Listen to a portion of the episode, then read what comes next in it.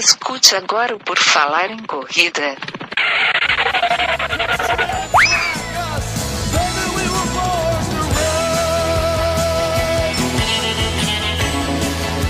Are you ready to run?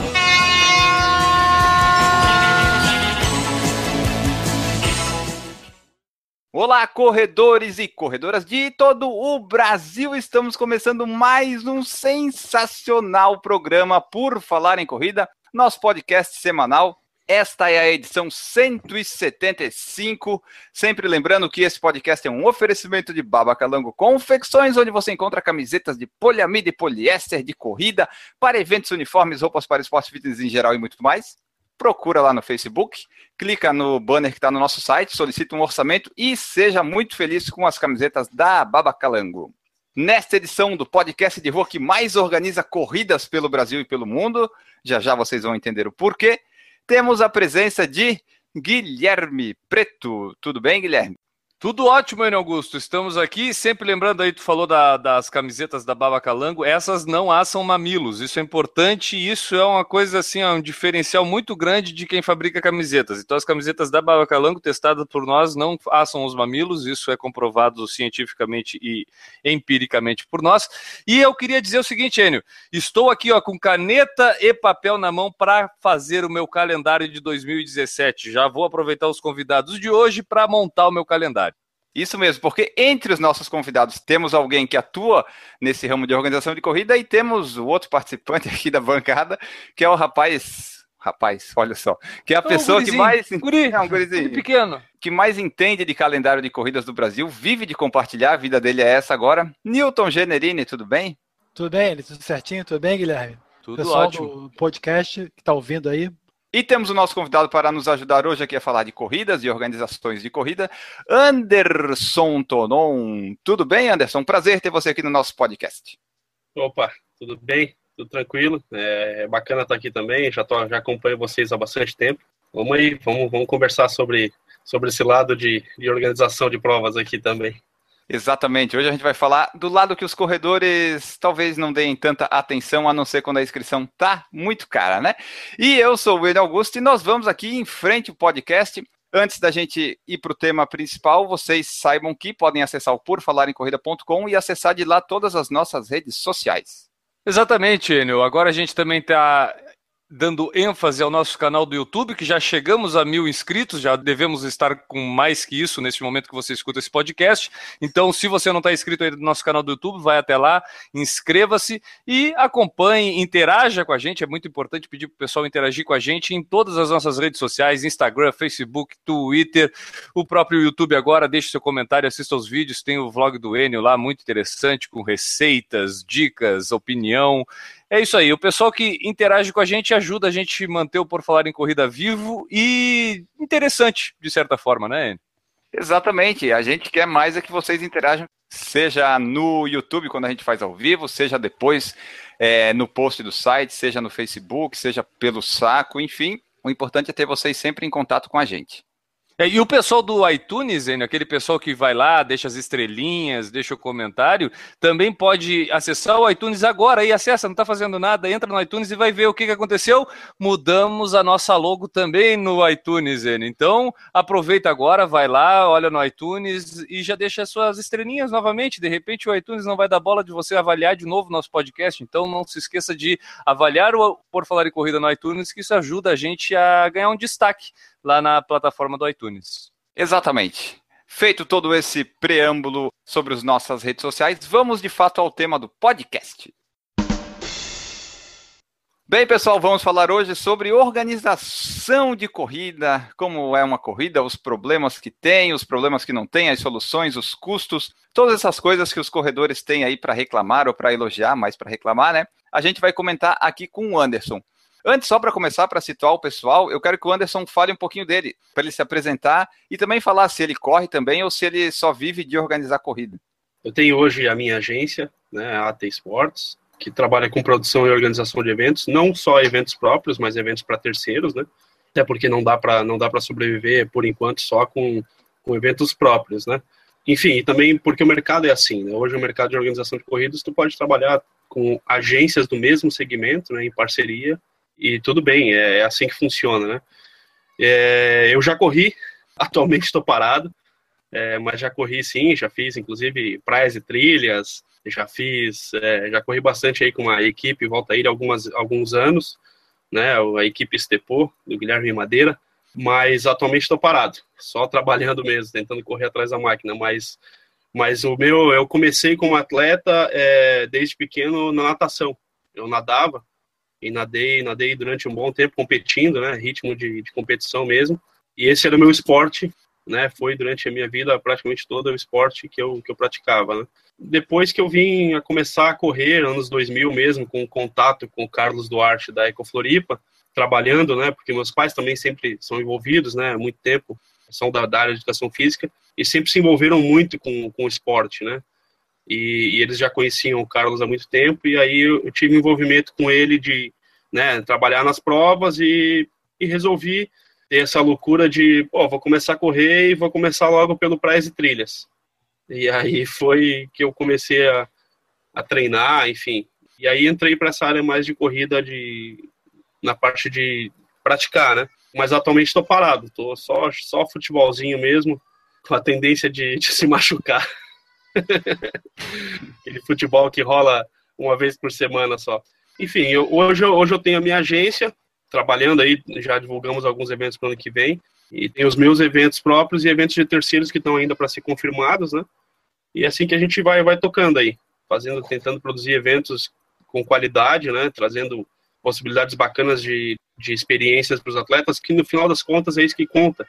É o que interessa a gente, que a gente tenta, tenta fazer ações, pelo menos é, é o que eu sempre busquei, né? Ações que fossem diferenciadas ou que trouxessem uma, um, um algo a mais para o atleta, que não só correr, mas que fosse uma experiência bacana, né? Que os atletas tivessem uma, uma experiência por estar ali correndo junto com aquela galera, mas que fosse sempre uma experiência interessante para o atleta, né? É isso que a gente sempre busca no, nos eventos, tentar fazer algo não só inusitado, mas que seja algo de proveitoso para o atleta que está ali correndo e participando. Cara, a gente, a gente conhece o teu nome, conhece a tua pessoa aqui de Florianópolis muito por causa de vários eventos que a gente já te viu aí é, organizando. Eu não sei se, se, se, a nomenclatura do teu cargo seria diretor de prova, em alguns casos ali que a gente vê, fazendo toda aquela coordenação geral do, do evento que tu está organizando. Eu queria que tu falasse para a gente um pouco o nome desses eventos, para o pessoal que está nos escutando, porque a gente já te conhece, já, já te vê nos eventos, mas eu queria que tu citasse para o pessoal algum dos eventos aí, para o pessoal ter uma ideia, porque não são poucos, né, Anderson, que tu tem no currículo. Estou trabalhando nessa área, focado nessa área mesmo, desde 2000, mais especificamente 2004, que comecei a trabalhar mais full time mesmo com isso, já no, no Ironman Brasil, né, tô desde a primeira edição, né? Trabalhei desde a primeira edição, mas focado desde 2004. E foi aí a minha porta de entrada para Latin Sports, que muitos aí já devem ter corrido provas, alguma prova da Latin, né? Seja uhum. de maratona, enfim.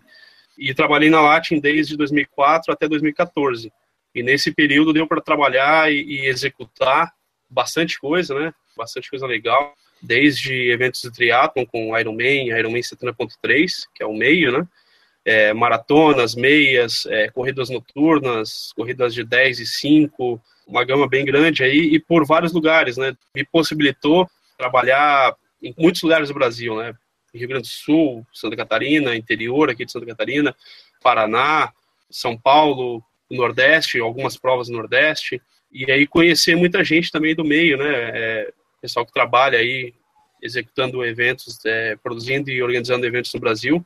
E aí pega desde maratona de Curitiba, que a gente fez há alguns anos, é, maratona de Santa Catarina, meia maratona de Florianópolis, maratona de Porto Alegre, meia maratona de Porto Alegre, enfim, Ironmans daqui, Brasília, Penha, são, são alguns dos eventos que a gente trabalhou. E aí tem algum, no meio desse caminho, tem alguns eventos esporádicos que a gente acabou fazendo, que eram eventos mais pontuais, que acabaram não tendo uma sequência, né? Eventos às vezes que as empresas elas contratam para a empresa para fazer naquele ano e depois abandonam o projeto ou era alguma coisa mais promocional mesmo, né? Esse ano mesmo aqui em Floripa eu toquei pela minha agência em parceria com uma agência de São Paulo, a Global Energy Race, né? Uma prova mundial é, da Bimbo que era patrocinadora e a realizadora do evento Então foi uma experiência bem legal aqui, uma, uma prova internacional mesmo, né? Esses são alguns dos eventos aí que a gente tocou aí ao longo desse período, né? Anderson, tu já até mencionou aí que a Bimbo realizou, a, a tua empresa, em parceria com a de São Paulo, é, fez a organização. Eu queria que, para situar o pessoal, assim, eu acho isso muito importante, porque a gente vê muito atleta, às vezes, questionando corrida, reclamando, dando até sugestão, não só reclamando, mas muitas vezes sugestões legais e tudo, mas a gente fica, às vezes, perdido em saber quem é quem nessa história da, do evento de corrida. Eu digo quem é quem, assim, tem o patrocinador, tem o organizador, tem o produtor, tem o atleta. Tu consegue resumir para a gente quem são os personagens de um evento de corrida? É, então, vamos pegar o exemplo dessa, dessa corrida, da corrida Bimbo mesmo. Mundialmente, quem patrocinou inteiramente e realizou a prova foi a Bimbo.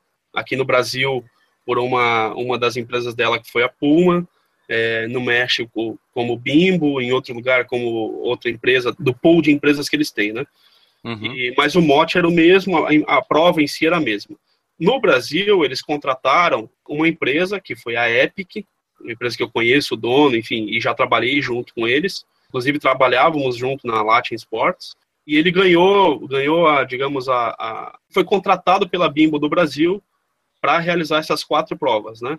E é de praxe no mercado seja Latin, na época que eu trabalhava, que tinha uma quantidade grande de produtores, seja uma empresa pequena como a minha, atualmente, uma agência pequena, sempre quando a gente vai fazer uma prova fora da nossa, nossa localidade, onde a gente tem o domínio, teoricamente, né, é de praxe contratar uma pessoa local, um uhum. facilitador, seja uma pessoa que vai trabalhar com produção ou seja somente uma pessoa que vai trabalhar a parte de processos mesmo, né? Porque eles se diferem bastante. Esse é um dos problemas do Brasil, a gente não tem padrão de nada. É, não se tem padrão de absolutamente nada. E na parte de burocrática, de, de processos internos de uma prefeitura, pior ainda. Então, assim, cada cidade tem a sua peculiaridade. Se for fazer um evento em Floripa, pode ter certeza que o evento em São José vai ter outro tipo de procedimento. Então, uhum. assim, é normal nesse, nesse, nesse mercado a gente buscar parceiros seja do mesmo, até do mesmo segmento, uma, uma empresa que seja, que faça exatamente o que a tua empresa faz, só que ela está lá, situada naquele local. Então, você uhum. se faz essa parceria para essa empresa trabalhar justamente o pré-prova, dependendo da cidade, ele é bem doloroso, assim, né, em termos de solicitações burocráticas, até mesmo a produção, até mesmo a captação de staffs, que tem que ser local, é uma praxe no mercado. Nesse caso da, da Bimbo, da Global, essa empresa foi contratada para tocar as quatro provas. Então ela não tem, ela, ela tem que ter braços nessas cidades para tocarem as provas. Então foi o que ela fez comigo. Então teoricamente a T Sports nessa nessa prova da, da Global, que é minha agência, ela não, não não apareceu na prova. Eu era Epic, eu estava como contratado da Epic. Mas eu sou uma agência, eles me contrataram para tocar a prova aqui. Assim como eles fizeram em Brasília e assim como eles fizeram em Belo Horizonte. É a prática normal do mercado você cria braços e fazendo essas parcerias você tem condições de atender é, o Brasil inteiro, enfim, qualquer lugar, né? Porque você sabe que, ah, eu vou fazer um evento em Floripa ou Santa Catarina, eu sei quem vai tocar para mim. Vai fazer evento em, em, em, Belo Horizonte, Brasília, São Paulo, eu tenho esses parceiros que podem tocar para mim. E é uma maneira de também não inchar a empresa, né? Não ter necessidade de contratar pessoas para dentro da sua estrutura, sendo que é uma coisa eventual mesmo, né? Para aquele evento. Então, é assim que funciona. Então, então, os, os jogadores, nesse caso, são patrocinador, e no caso era realizador também, que pode não ser, né? Pode ter um realizador, uma empresa, e ter um patrocinador que vai bancar, que vai botar algum dinheiro na prova. Tem a empresa organizadora, e muitas vezes já é a produtora, né? E tem, pode ter algum, algum braço local. Então, esses são os players aí, no caso, né? O patrocinador dá muito palpite, cara. O patrocinador pode chegar ao ponto de participar realmente da organização ou eles só entram com a grana e contratam uma empresa que atenda o que eles esperam? Quando a gente está falando de um evento, tirar um pouco desse do, do, do, global, porque o global tem a característica de que o patrocinador também é realizador. Então tá. a, a, influência, a, a, interferência foi muito grande porque eles, eles eram realizadores e eles moldaram, eles queriam moldar a prova do jeito deles e como estava alinhado é, mundialmente, né? Então eles queriam fazer e formatar da maneira que fosse uniforme em todas as provas do, do mundo. Né? Mas num processo normal, é, não. Normalmente não. O patrocinador, agora até a fase onde a gente está tentando vender as provas, né? Fazer a venda Uhum. das cotas das provas, o patrocinador ele tem a relação do que ele vai receber, né? As possibilidades e diante da, da cota que ele comprar, da mais alta ou mais baixa, ele tem possibilidades, né? Então, se ele comprar uma cota mínima, ele tem aquilo, ele vai receber aquilo que já está determinado. Se ele comprar uma cota maior, ele sim, aí sim, ele recebe possibilidades de uma ação, né? Ação com atletas. Aí entra meio que um, um jogo de cintura. Ele vai questionar: eu posso fazer isso? Eu quero fazer uma ação que tem que interferir um pouco mais os atletas. Posso ou não posso? Mas normalmente, quando entra como patrocinador, não tem uma interferência. Não tem assim, ah, eu quero que seja Uhum. assim o assado. Não, a prova, você está pagando para entrar, é uma, é uma venda comercial. Vendi o teu espaço daqui, você vai receber tudo que você está pagando para receber. É mais comum, é, é mais comum tu eleger uma prova e ir atrás do patrocinador para bancar ou ajudar a custear essa prova, do que vir o patrocinador para ti e dizer, ó, oh, T Esportes, eu quero realizar uma prova, me ajuda a realizar uma prova. É isso? É, digamos aí, isso, isso é uma em, não sei, não sei te dizer um, um- um número, mas é, é bem raro. Mas assim. é- O, Uma- uma- o normal é tu ter, ah, tem a meia internacional de Florianópolis. Aí eu vou atrás do patrocinador para ajudar a realizar essa prova, é isso. Exatamente, exatamente. Esse, esse, esse é o normal do mercado. O caso, Uhum. voltando ao caso da Global, é uma exceção, é exceção, Uma do exceção. mercado, né? Entendi. Existem bastante provas é, customizadas, né? Hoje em dia até tem bastante, né? Se for pegar lá São Paulo, a Rolling Stone, né? Que daí ela quer fazer uma prova e às vezes acontece, né? Ela, vamos pegar aí um exemplo, a Global, no caso, a Bimbo bancou inteiramente tá? Uhum. Mas ela poderia também chegar para uma agência e falar, ó, eu vou bancar 60% do projeto e os outros 40% você tem que buscar no mercado. Isso Entendi. também pode acontecer, né? E aí abre possibilidade para outras empresas entrarem. É, então, assim, não tem uma, não tem uma fórmula, ou é assim, ou, ou desse jeito, ou desse jeito. É, é, o evento é muito. tem várias maneiras de ser formatado, né? Então, abre muita possibilidade, mas, é, é, enfim, é isso. Mas essa, essa, essa observação que eu fiz por último, cara, é, me, me leva a mostrar que uma empresa que nem a AT Sports, a tua empresa, ela depende de uma proatividade. Tu tem que ir em busca do evento para depois ir captar o, o patrocinador para esse evento. Não adianta tu ficar sentado na, na porta do teu escritório esperando um patrocinador vir querer realizar uma prova. A moral Ah, é que os organizadores têm que correr muito atrás antes de viabilizar até um evento, né? Não, total, total. Assim, até a gente, a gente é, é, lançando provas, a gente tá meio que assumindo um, um certo risco, né? Porque a gente tem que lançar a prova agora é, junto do nosso processo de venda da prova. Então, não tenho garantia nenhuma de que esses eventos vão ser superavitários ou que eu vou conseguir vender as cotas. Então, assim, Uhum. é, é- é algo que a gente faz porque a gente tem que lançar, os corredores, os atletas têm que se preparar, tem que ter um calendário na mão, mas tem um certo ponto, um certo risco aí, né? Que a gente lança uma prova e tem que agora correr atrás para buscar patrocínios para bancar essa prova, né? Um bancar pelo menos a, o valor da prova para ninguém sair lesado, né? Ninguém sair quebrado da prova. Então é, é basicamente isso. Tem muita coisa agora. Agora é, é justamente o período de venda, né? Então a gente está correndo atrás muito para tentar vender todas as cotas e poder realizar também no fundo, a gente tentar realizar tudo que a gente projetou, que é a melhor melhor prova possível com todos os itens que a gente quer entregar para os atletas, né? E, Nilton, é por isso que o pessoal costuma ah, divulgar as provas. A gente costuma reclamar que é muito em cima do horário, né, Nilton? Mas é Sim. muito por causa É, da na incerteza, né? Da incerteza que ele tem. né? Na realidade, a lançamento de prova, cada prova é como se fosse uma empresa nova que você está criando, né? Você cria aquilo, você tem um, faz um planejamento, uma expectativa de venda, uma expectativa de participação, de receita, de despesa. Só que, como qualquer empresa, você faz uma expectativa. Você não sabe se vai ter aquela receita, não... a despesa normalmente você sabe, tem um certo controle, embora tenha muito custo variável, mas tem um certo controle. No caso da, do, do Anderson, e é o caso da grande maioria das, das empresas, acredito que seja, você lança a prova e aí vai correr atrás do patrocinador, que você às vezes não tem nenhum contato ainda. talvez ter um ou outro apalavrado, talvez, vamos chutar aqui, uma New Balance, tu conhece o diretor, ou alguém da, da Trek, alguma coisa desse tipo, mas você não tem nada fechado, você lança primeiro e corre depois.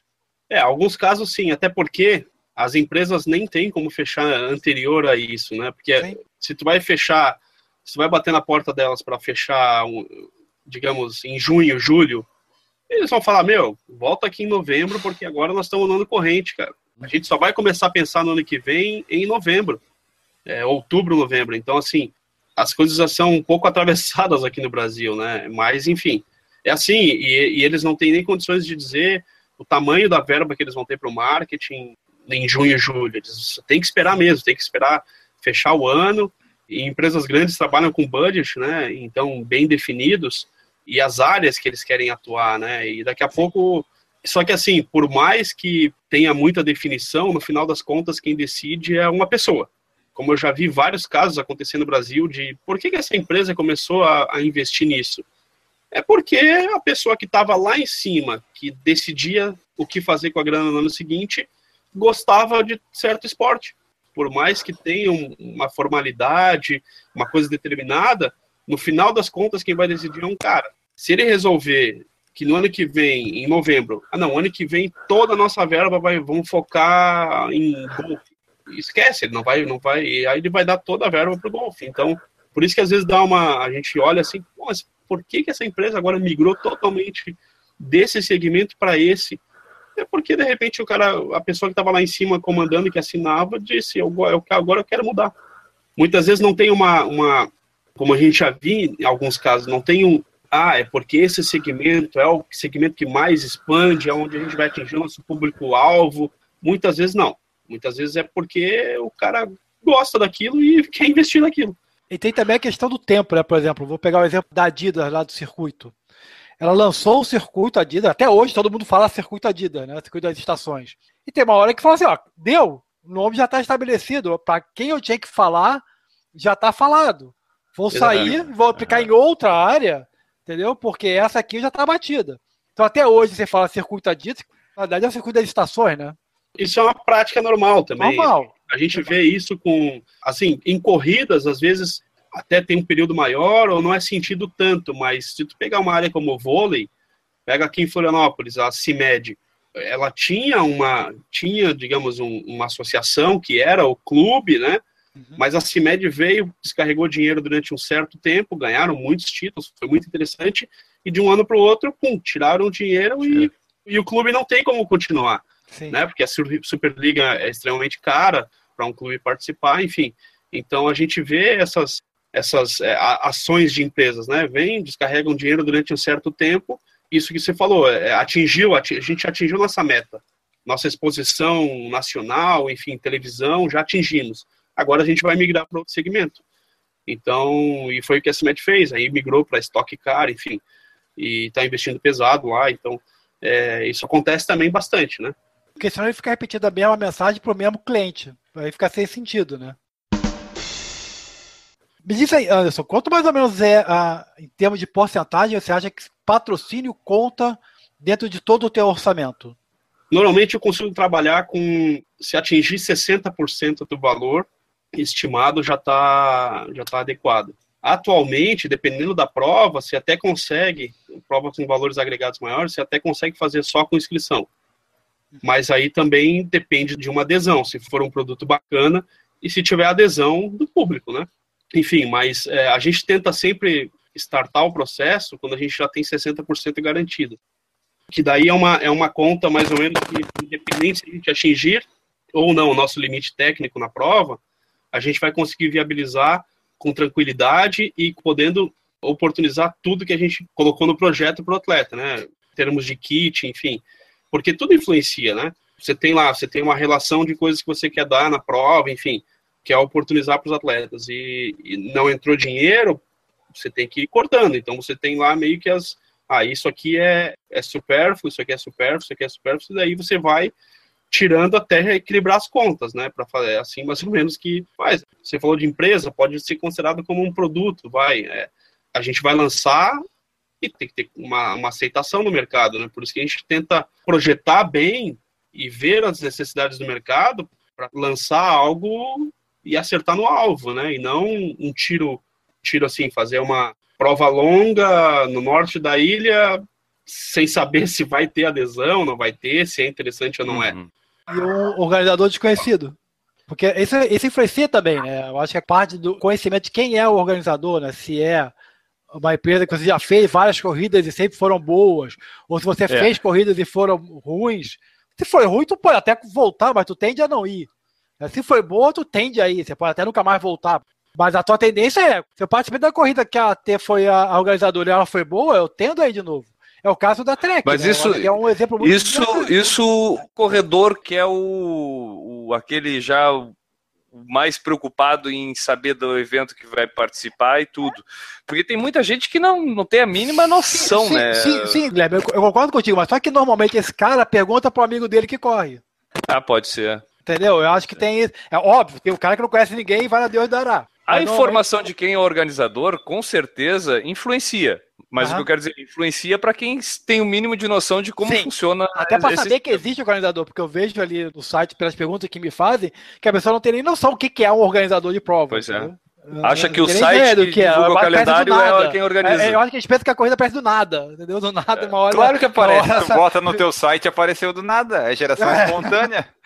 o Newton, o Newton organiza. É. Oh, que mais responde é. Eu fiz a inscrição, eu fiz a inscrição e, tô, e não recebi e-mail de resposta. Porra, pergunta pro cara que você fez a inscrição, meu amigo. Não foi aqui.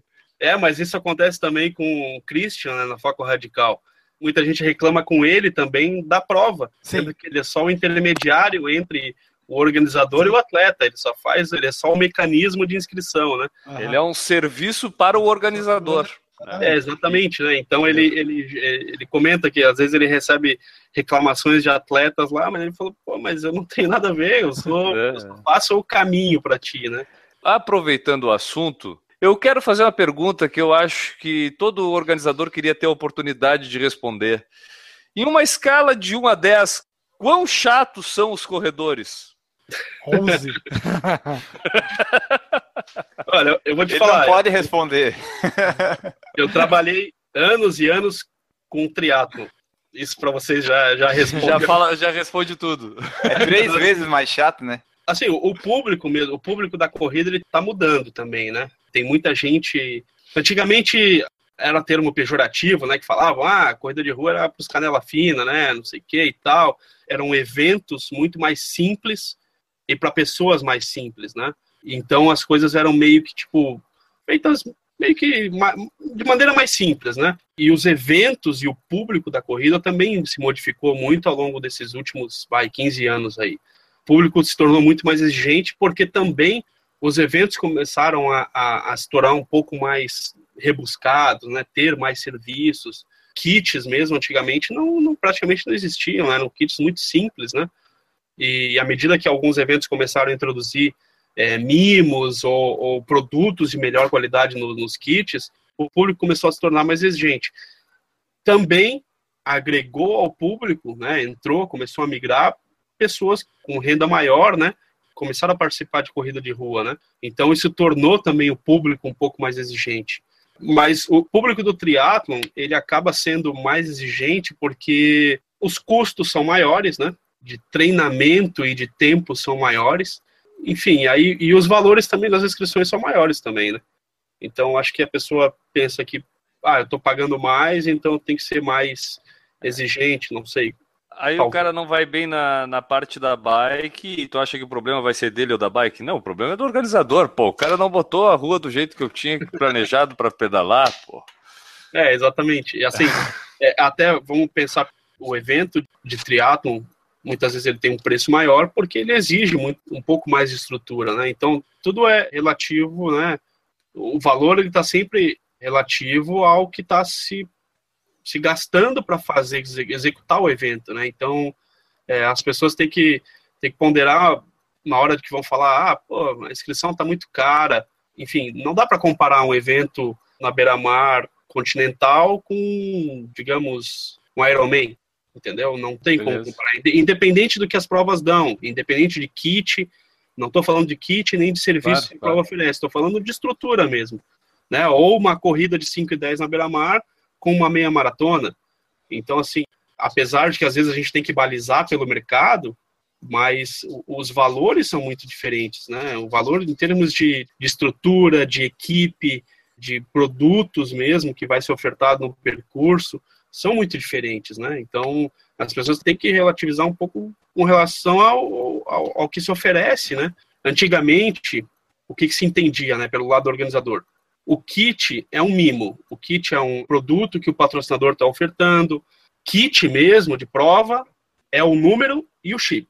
Tá? Isso é o que se entendia antigamente, né? E isso é kit. O que se dá extra é, é um extra. Né? Camiseta, meia, garrafa, enfim, o que for. Só que ao longo do tempo, isso foi virando padrão. As pessoas começaram a, a relacionar valor da inscrição com o que vem no kit. Pô, eu paguei bastante, então vai vir bastante coisa. Eu paguei pouco, não espero muita coisa. E virou um padrão. Então, assim, hoje não dá para escapar disso era uma coisa que no início não era, né? o kit, a obrigação do organizador é dar os materiais obrigatórios para a pessoa participar da prova, que é número, chip, que antigamente não tinha, mas hoje é padrão também, já nas provas do chip, é, já há bastante tempo, né?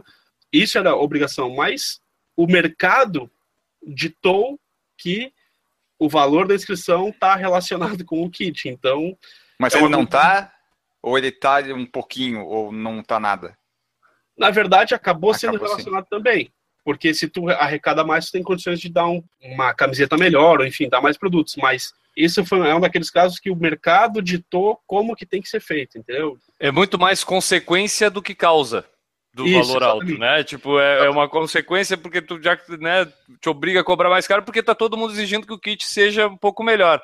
E aí é aquela coisa, a prova foi sensacional, hidratação, horário, percurso, segurança, é, pós-prova, tudo maravilhoso mas não veio aquela meia no kit. Aí o cara vai lá e põe nas redes sociais dele: ah, a prova foi muito boa, mas o kit podia ser melhor, como se o kit é. fosse parte da prova. Aí eu, eu, imagino o coração do organizador deve ficar despedaçado, né, cara? Deve ficar ali sem conseguir dormir três noites, imagino. É, felizmente, assim, é, é, a, é a minoria, né, que reclama esse tipo de coisa. Muita gente entende hoje a muita gente já corre há muito tempo, né? E até muitas vezes dispensa até o kit em si, né? Poderia até dispensar se tivesse um, um abatimento do valor, enfim.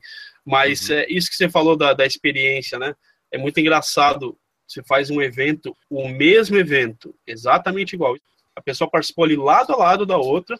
Para uma pessoa foi a melhor experiência da vida e para outra pessoa é tipo, eu não volto nessa prova nunca mais. É, e, obviamente, quem fica mais chateado é o que posta, que propaga a sua indignação. Né? Ah, claro. Mas é muito engraçado isso, que a gente, como organizador, a gente nota, a gente, obviamente, a gente busca muito isso, né? O que, que a pessoa comenta, enfim, busca tentar esses feedbacks, meio que não diretamente para a gente, mas o que, que o pessoal comentou na, na, internet. E a gente vê isso, às vezes até recebe também é, e-mails de pessoas né? E aí tu recebe um e-mail, o cara elogiando, rasgando elogios, dizendo, pô, que legal, ano que vem eu tô aí, vou levar mais gente. No mesmo dia tu recebe um e-mail da pessoa falando de uma coisinha lá que ela viu. A gente recebeu numa prova esse ano uma reclamação. A pessoa reclamou, reclamou, reclamou, e no final a gente foi descobrir que ela nem correu. Quem correu foi o marido dela. Então, assim, ah, porque não tinha marcação do não sei o quê, não tinha. E ela nem correu, entendeu? Então, assim, é muito engraçado isso, essa, esse contraponto. Um foi a melhor experiência, o outro foi terrível, foi péssimo, foi não volto nunca mais. Mas o que o Anderson estava falando do kit é o que eu mais ouço quando eu posto, que você fala que eu fico postando corrida, né? Postei a corrida, se tem comentário, é sobre o kit. É sempre assim, né? Para não Bom, dizer que é sobre o kit, às vezes alguém marcando alguém sobre aquela corrida, né? Bota a marcação do nome da pessoa para chamar atenção e tal. Mas se postou um comentário, escreveu alguma coisa, é o kit é bonito, o kit é feio, o kit é fraco, tá caro, mas o kit é uma porcaria. Já viu o kit da, da sei lá, da PagMenos? Isso sim é que é, é kit. Isso, Pô, véio, é um por isso que a gente se preocupa sempre em gratuito. ser os primeiros a postar a foto do kit, né? Isso. Exatamente, rende muito no Instagram. É, é isso e foto de medalha. Esse é o nosso foco a partir de agora. É porque tem outra coisa que também dá bastante curtir, mas essa outra a gente não deve se repetir, né? Que são, geralmente é desarranjos de corredores, assim, coisas mais, né? É. Mas dá bastante curtir também, mas é que a gente não tá focando muito nisso. Anderson, a gente falou agora de preço, de kit, de custo e tal. E o que os corredores sempre reclamam, que a gente já mencionou um pouco aqui no podcast, é o, a inscrição da prova, né? Que parece que sempre aumenta e cada vez está mais cara. E existe alguma forma que ela possa diminuir? Algumas, digamos, inscrições com e sem kit? É viável isso ou a tendência agora é só aumentar e aumentar? Não, na verdade, o preço de prova, ele é inevitável, né? A gente, tá, a gente vive num país que tem inflação e tudo é mais caro, né? Então, desde uma, uma banana maçã que se dá após prova até a caixa d'água, né? Pegar aí o exemplo, a gente chegou a comprar caixa d'água, caixas de água de copinhos, né, para prova. Eu cheguei a comprar alguns anos atrás por nove reais. Hoje tu não compra por menos de 15. É, isso provas que obviamente não se consegue o patrocínio, né, em, o produto como patrocínio de prova, mas dá para ver aí um dos itens, né, de prova que aumentou bastante, né. Antigamente pagava se estava 50 reais para trabalhar numa prova, hoje em dia não se paga menos que 70. Então tudo aumentou, né? Então é inevitável que o valor seja repassado, né? Assim como um supermercado repassa os valores quando eles compram mais caro, é inevitável, tem que repassar. Claro que tem que ter um equilíbrio, né? Mas isso, isso também, o valor de prova, ele é muito é, relativo a, ao tipo de prova, né? Sim. O valor da inscrição é muito relativo ao tipo de prova. Uma coisa até, esse ano a gente, eu acabei entrando na área de trail run, corridas fora do asfalto, a gente fez uma parceria esse ano com a K21 e realizamos uma prova em rancho queimado. E me surpreendeu bastante o motivo, até, na verdade, eu nem sei o motivo. Sou dessa área e não, não entendo o motivo. Porque as provas fora do asfalto são muito mais caras do que as provas de asfalto. Sendo que uma prova de asfalto é muito mais cara do que uma prova fora do asfalto. E a praxe do mercado colocou isso, colocou que uma prova fora do asfalto, os preços cobrados são muito mais, muito mais elevados do que os preços de asfalto. Então, assim, pegar um exemplo, uma prova fora do asfalto custa, chega a custar 700 reais. Quem pagaria 700 reais para correr no asfalto? Nossa. Mas na trilha o pessoal vai e fica feliz, né? Exatamente, mas assim. Mas o... é a chance de vestir a mochila de hidratação, Enio. De ser chamado de guerreiro, até tem tudo isso. Claro, claro que tem, mas assim, é algo, é uma praxe que se estabeleceu no mercado, que assim, obviamente tem custos diferentes, uma planilha de custos de uma corrida fora do asfalto tem itens que uma corrida de asfalto não tem e vice-versa.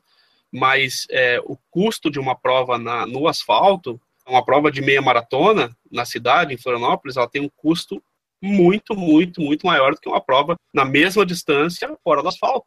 Só que a praxe do mercado estabeleceu isso. Então, assim, a gente acaba indo meio que. O ano que vem eu vou fazer uma prova, vou realizar a prova em rancho queimado também. A gente não vai fazer parte do circuito K21, mas nós vamos realizar uma prova e a gente vai baixar o valor do que a gente fez ano passado, esse ano, por causa do K21, por causa da franquia da, do circuito K21, a gente vai reduzir. A gente vai fazer um preço mais acessível dentro dos gastos que a gente vai ter na prova. Tem chance para baixar. Obviamente, um dos fatores, ponderando aqui, né, um dos fatores que pode ser o porquê de ser tão alto é porque fora do asfalto tu não tem condições de botar 8 mil pessoas como tu foi lá correr agora a Brasília, entendeu? Para os mesmos 21. Então, assim, obviamente, não sei quanto estava a inscrição lá, 120 reais? Na... Eu paguei 150, mas não me arrependo. 150 reais, vezes 8 mil. Jamais colocaria nem perto disso para correr uma prova de trilha. Né? Então, obviamente, tem que equalizar essa, né? Chegar num ponto de equilíbrio, né? Mas eu acho que ainda tem provas muito caras. Isso é ruim para quem tenta, enfim, é, acaba elevando demais e o nível de exigência também até, porque a pessoa arrecada mais, ela tem condições de colocar muitas coisas, acaba elevando demais o, o padrão, né? Ah, e com relação a, a, uma das ideias que vocês deram há um tempo atrás, né? Com relação a kit, voltando lá à época... Minimalista, digamos. A inscrição sem kit. Isso é uma coisa básico, digamos. É, escutei vocês falarem muito aqui, e é algo que eu vou lançar para as minhas provas ano que vem. É uma quantidade, até para teste, né? Não vou, não vou também arriscar colocar uma quantidade muito grande, mas eu vou colocar sim é, um lote pequeno de inscrições sem kit. A pessoa vai e retira o número de peito e o chip e pronto.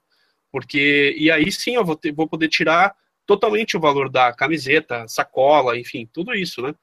Acredito que muitas vezes as pessoas não tiram porque há um acerto, né? Então, uma empresa deu a camiseta, a outra empresa deu a sacola e a outra empresa deu os, os mimos e mais estão patrocinando, enfim, aí acabam dando, né?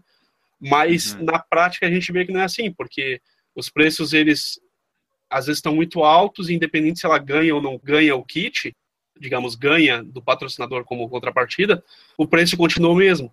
Não deveria ser, né? Teoricamente, se o patrocinador está bancando totalmente seu kit, o preço poderia baixar, né? Na prática não se vê isso. Uma inscrição de 90 reais se consegue fazer, e aí, obviamente, botando patrocínio, você consegue fazer um kit bacana e ainda ter o valor para custear a prova, com mais patrocínio, obviamente. Então, é, é, algo que eu vou tentar ano que vem, vou baixar o valor, vai ter um lote mínimo sem kit, para ver se a gente que, que o pessoal sente. Até porque a gente vê produtos em alguns kits que são repetitivos, né? Que são. Squeeze. É, squeeze exatamente, não, squeeze. não faz sentido ter. E é um custo. Calcula ali, é, esse squeeze, às vezes ele sai por um, dois reais, às vezes três reais. Mas tu bota isso no volume, né? Tu vai botar duas mil pessoas, já são seis mil reais, você podia estar investindo em outra coisa, né? São produtos que às vezes não vale a pena, né? Colocar no kit outros produtos que eu já, já vejo provas colocando que são interessantes, produtos que o atleta vai utilizar mesmo na, na prova, né? Tudo é uma matemática que tem que ser feita para chegar num ponto de equilíbrio para conseguir fazer a prova de maneira adequada, com todos os itens que tem que ter. Desde segurança, equipe, orientação, é, hidratação, tudo. Então a gente tenta chegar num ponto de equilíbrio para fazer, pô, daqui para frente é lucro, mas a gente é. consegue chegar no ponto onde a gente consegue fazer, entregar tudo para o atleta da melhor qualidade, né? É uma engenharia, na verdade, e, e, da mesma forma como no outro programa que a gente é, fez também sobre organização de provas, a gente chega num ponto em que a gente desmistifica aquela questão que muita gente tem na reclamação de que parece que é uma coisa cartesiana, uma coisa simples. Ah, o patrocinador deu dinheiro, a inscrição podia ser mais barata e ponto né? Tipo, e na verdade é toda uma ciência que tem por trás, até pelo que tu tá falando, não tem nem como definir um produto, se eu tirar esse produto vai baratear, mas aí envolve outra coisa, então não é algo tão simples quanto o pessoal pensa, né? Eu vou mais longe, tem muita gente que eu já ouvi falar que tem que falar assim, tá caro, o organizador tem que correr atrás do patrocínio. É o que ele mais Pô, faz. Como, como é, é, Shazam e acontece, entendeu? Não é assim, né? Ele tentou, não conseguiu né? Não existe, ou não, ou não existe a demanda. Parece que o corredor gosta tanto de corrida, Newton, que ele acha que tá todas as empresas do mundo querendo bancar uma corrida, Sim. sabe? Tipo, e podia sobrando. É. é. E, e, não, isso que tu falou aí, é, Guilherme, essa engenharia, essa matemática que tem que ser feita, né? E a gente tem que fazer, quando a gente vai projetar um evento, acaba tendo que fazer um exercício de futurologia, né? Uma estimativa de quantas pessoas vão se inscrever para essa conta fechar ou se der essa quantidade de inscritos, eu tenho que ter isso de arrecadação com outros meios. Então, assim, é, a gente tem que planejar e simular alguns cenários, né? Não é só um cenário lá, bota lá, ah, vai entrar tantos atletas e vai entrar isso de receita e acabou. Então a gente tem que planejar bem e projetar isso. Então acaba sendo um exercício de futurologia mesmo aí, pensar lá como que vai ser para também não tomar ré, né? Não, ninguém quer fazer um evento, trabalhar e ter que investir no evento uma certa grana, né? Então, conhecido prejuízo, né? É aquele negócio, né, Anderson? Tu tem que planejar tudo e depois, é, metaforicamente falando, tem que correr atrás, né? É, exatamente. O que eu tô vendo aí, muita gente já tá fazendo isso, tá? O kit simples e o kit a completo, digamos assim. E, mas só que a diferença normalmente tá assim, 10, no máximo 15 reais. Então, pô, o cara vai pagar 75 ou 60, entendeu? Eu fico assim, pô, aí vai ganhar camiseta, vai ganhar meiazinha, vai ganhar sacolinha. É, vai... Não tô falando que é, mas de repente, nesse caso, é, é justamente isso, né? É trabalhar o emocional, né? Sim. Ah, por 15 reais eu levo, eu levo a camiseta. Sim, aí, por 15 é exatamente, por 15 reais eu levo a camiseta. Ele sabe fazer direitinho, né? Sabe colocar são... a gente na posição certinho e. Claro que tem outros fatores aí nessa, nessa questão de, de valores, né? A gente também tem que considerar que tem desconto para assessorias, quantas a gente vai colocar, quantos não vão entrar por assessoria, tem que considerar esse valor aí de desconto nessa conta. É uma conta que tem vários itens, né? Várias variáveis, né? O teu planejamento É é totalmente cortesia para pro site dos calendários, tem que dar cortesia É, para quem põe pessoal que faz podcast. Pessoal que faz É, Ele trabalha podcast. totalmente na incerteza, tanto na quantidade de pessoas que vão se inscrever, quanto na forma que eles vão se inscrever. Se, ah, eu vou ter mil atletas, mas se esses mil atletas forem para assessoria, já é 10% a menos de, de, de receita. É, Se tem o 50% de atletas mais de 65, já é receita a menos. É. E, e por aí vai. Pelo menos em projeto agora, como a gente não tem ainda, digamos, não tem o patrocinador para a camiseta, enfim, a gente está considerando que a gente vai comprar todo o material, obviamente baixaria muito mais do que os 15 reais, né? Porque eu não vou ter todo aquele custo, né? Então não faz, não faz sentido, porque aquele custo está entrando, aquele valor está entrando para pagar realmente o custo da, do material. Então é isso que, que isso que pretende se abaixar ou abater da inscrição. Então, com certeza não vão ser os 15 reais, vai ser bem mais que isso. Para a pessoa que realmente não quer, não Sim. quer o kit e, e ela quer correr, entendeu? E ela já está saturada de, de pegar. Porque assim, ó, a conta é mais ou menos assim. Por que gastar numa camiseta? Tem camisetas no mercado de 13 reais. Que a camiseta é aquela camiseta que tu vai pegar no kit, tu vai olhar pro lado e vai, pô, pra quem que eu posso dar essa camiseta aqui? Como é que eu consigo me livrar dela? Porque eu não vou correr com ela. Vai olhar e vai dizer, vai assar os mamilos. É. E tem a camiseta de 22, 23 reais. Pro organizador, é uma diferença, mas se tu vai gastar 13 reais numa camiseta que não vai ter utilidade. Então tu gastou, se tu botou mil pessoas, tu gastou 13 mil reais, que tu poderia de repente eliminar a camiseta e dar um produto mais, um melhor, um manguito, uma meia de compressão, sei lá, tentar buscar alguma outra coisa que seria mais válida do que aquela camiseta de 13 reais que não vai ter finalidade nenhuma. Ou então busca dinheiro para gastar numa camiseta de 22 reais, que aí sim vai ser uma camiseta válida. Entre gastar numa de 13, que vai ser dinheiro jogado fora, e uma de 22, então vai para de 22. Tenta custear de 22. Senão, não faz. Não faz aquela camiseta. Assim, eu tô falando, é o meu pensamento na hora que eu vou projetar. Até o patrocinador, quer dizer, o patrocinador está pagando por um nosso. produto que não vai ser utilizado, não vai divulgar a marca dele. Exatamente. Então, E- vamos investir em outra coisa, em outro produto que não seja camiseta. É, A camiseta virou padrão, mas daqui a Sim. pouco. Virou inércia, né? Porque, na verdade, como tu falou, é, é um mimo. Aí virou um mimo que virou obrigação. E É. aí virou obrigação standard. Pô, que tu falou, dá um manguito, entendeu? Ou a opção do cara ter alguma outra coisa, manguito, um pernito, ou seja lá o que Exatamente. for, uma headlamp, que outra seja. Porque eu, ele, o Guilherme, a gente não aguenta mais ganhar camiseta, cara. Tem três gavetas aqui de camiseta. Dependendo da camiseta, eu até aguento, mas dependendo da camiseta, porque também tem Sim, umas mas camiseta camiseta boa. que Tô de camiseta Camiseta boa. A camiseta boa você guarda, a camiseta ruim não Eu guarda. guardo Não, e ó, faço a- propaganda pro a da patrocinador K21. da prova que deu a camiseta boa, porque eu saio com ela pra correr todos os dias. Então a Track Field, por exemplo, me Sim. ama. Porque o que eu saio pra rua pra fazer propaganda, até inclusive eh, tem feito vídeo, né, Enio? Vídeo pro YouTube a gente tem feito com as camisetas da Track Field, né? Um abraço pra Caixa. Querendo- Pra caixa também, nós precisamos deixar claro pro pessoal que eles não estão dando dinheiro pra gente, que eles só nos deram uma camiseta boa no kit. Ah, e o cara que deu uma prova, que deu uma camiseta ruim, gastou dinheiro, teoricamente, porque não vai. Primeiro que as pessoas durante a prova, e isso até com camiseta boa, né? Quantas pessoas correm realmente com a camiseta da prova? Tirando raras provas no Brasil que exigiam, né, para aquela prova da Nike, que exigia que fosse corrido, que o número, inclusive, era na camiseta, né? Vocês lembram dessa? Uhum. que tinha lá uma, uma prova no Rio, uma em São Paulo, que o número era na camiseta. Então a pessoa se obrigava a correr com a camiseta da prova. Mas, mas tirando, tirando essas, quantas pessoas correm realmente com a camiseta da prova? Então, assim, nem na prova ela tem uma finalidade, né? É uma coisa até para pensar. Estou jogando aí no ar para ficar pensando mesmo Claro, claro. a finalidade realmente. Se não vai fazer uma, uma camiseta muito top, que ela vai ter uma. que daí tu não quantifica, né? Não tem como mensurar qual, mas tu tá falando aí, pô, tu tá correndo com uma camiseta de, sei lá, três anos atrás e continua correndo com ela, porque é uma camiseta muito boa. Então ela reverbera, né? As pessoas veem a camiseta várias vezes.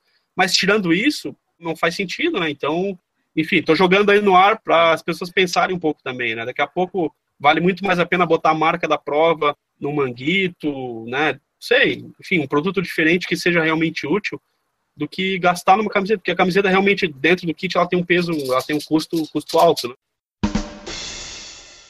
Anderson, é o seguinte, Para a gente progredir aqui no assunto, cara, a gente sabe que tem a, a, T Sports tem um calendário já legal aqui, principalmente o pessoal de Santa Catarina. A gente quer conversar sobre ele aqui no programa. Mas antes eu quero que tu comente duas coisas para a gente que eu acho que é importante que envolve a organização e que sempre está aí no bate-papo dos corredores. Uma delas, e, e eu vou deixar livre para tu falar o que tu quiser, eu não vou falar, fazer uma pergunta específica. Uma delas é o pipoca. Quero que tu comente sobre os pipocas nas corridas e sobre a aferição da distância das provas. Fica livre, cara. Comenta porque eu sei que isso é um assunto de corredor e eu acho que o organizador tem alguma coisa para falar sempre sobre esses dois assuntos também. Então, é o pipoca. Eu sempre vejo comentários de pessoas dizendo ah, a favor, né, favorável. Vejo pessoas também defendendo que não. Aí tem aquele argumento de que a rua é pública, mas a gente paga por aquele determinado momento, né? a gente paga taxas para estar tá utilizando. Tem a questão da, da, da hidratação, que é muito importante né, para o atleta, e a gente sempre tem que tem que estar tá colocando uma quantidade a mais, porque a gente sabe que tem gente que não vai respeitar e vai pegar. O que eu posso dizer é que brigar não adianta. Sair na porrada ou botar um cara gigante antes da chegada para dar uma voadora no cara, não adianta eu acho que a gente tem que, tem que tentar trabalhar mais a conscientização ou tentar, de alguma maneira, trazer esse cara para que numa próxima, num próximo evento ele seja um participante regular, né? um participante oficial e não um participante pipoca. Claro que a gente sabe que tem gente que faz isso e não está nem aí, vai fazer mesmo, vai continuar sendo pipoca. Mas a gente sabe que tem muita gente que faz por desconhecimento, de repente, ah, ah, o colega vai correr, aí vai lá correr também, não, não, e de repente se for conversar e for falar, pô, quem sabe ano que vem tu participa oficialmente, né, ganha camiseta, vai ter com um número, tu vai ter o teu tempo registrado, de repente seria uma seria interessante. E a pessoa de repente vai talvez mudar de ideia ou vai se conscientizar e vai falar, pô, é mesmo, realmente, vale a pena fazer. Mas tem casos que são perdidos, eu acho. São casos que pessoas que fazem por querer mesmo, por gosto, que uhum. não estão nem aí, ou são aquelas pessoas, sei lá, anarquistas, não, não querem qualquer regra, estão fora, né? Se tem regra, eu vou descumprir. Então, assim, é, eu acho que a primeira coisa é não é, é tentar conscientizar, ou obviamente é, é ruim ali para a gente na chegada, uma pessoa. O que, que a gente sempre faz? A gente deixa a pessoa cruzar a linha de chegada, nas minhas provas pelo menos, deixa a pessoa cruzar a linha de chegada e a gente retira logo após para ela não pegar os itens que são que já são já estão dimensionados para aqueles participantes da prova, né? Então assim a gente acaba não tendo muito atrito. Tem gente que cruza a linha de chegada e já já procura um caminho de saída, né? Acho que o melhor caminho é sempre o entendimento, tentar levar numa boa sem, sem causar atrito, sem, sem causar nenhuma zona de impacto ali com essas pessoas. Eu já vi provas que teve isso antes da chegada e ficou uma coisa feia. Ficou uma coisa de da pessoa separava no meio da galera, empurrava o cara para o lado para tentar tirar o máximo possível. Né? E aí não é a maneira, porque essa pessoa não vai, realmente não vai fazer inscrição na tua prova no próximo ano. E ainda vai reclamar depois, né, que foi empurrado. Exatamente. o, e... o, que eu vi dessa, dos pipocas é que agora algumas organizadoras fazem o quê? 10, 100 metros antes de chegar tem uma plaquinha, pipocas por aqui. Tipo, na, na ASICS Golden Run em Brasília era assim. A 100 metros tinha assim, pipocas para esse lado de cá, para não completar, sabe? É um jeito já sabe que vai ter, né? Eles já se programam para isso. Eu ouvi até de uma outra prova aí, isso eu não sei se é, verdade, mas eu ouvi que tinha uma, um pórtico específico para pipoca. Eles já separavam também.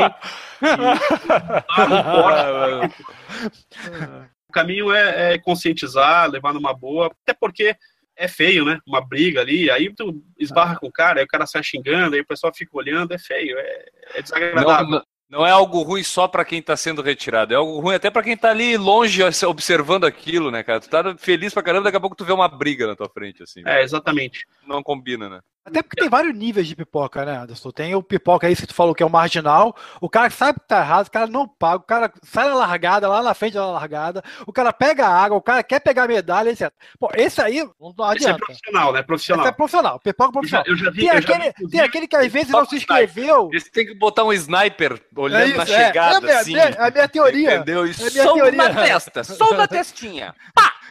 Só assim. Tá, esse aí vamos ignorar que você não tem, não dá. Não, não tem o que fazer. Não tem o que fazer tem, tem aquele sniper? que. Não, bota um sniperzinho não, ali.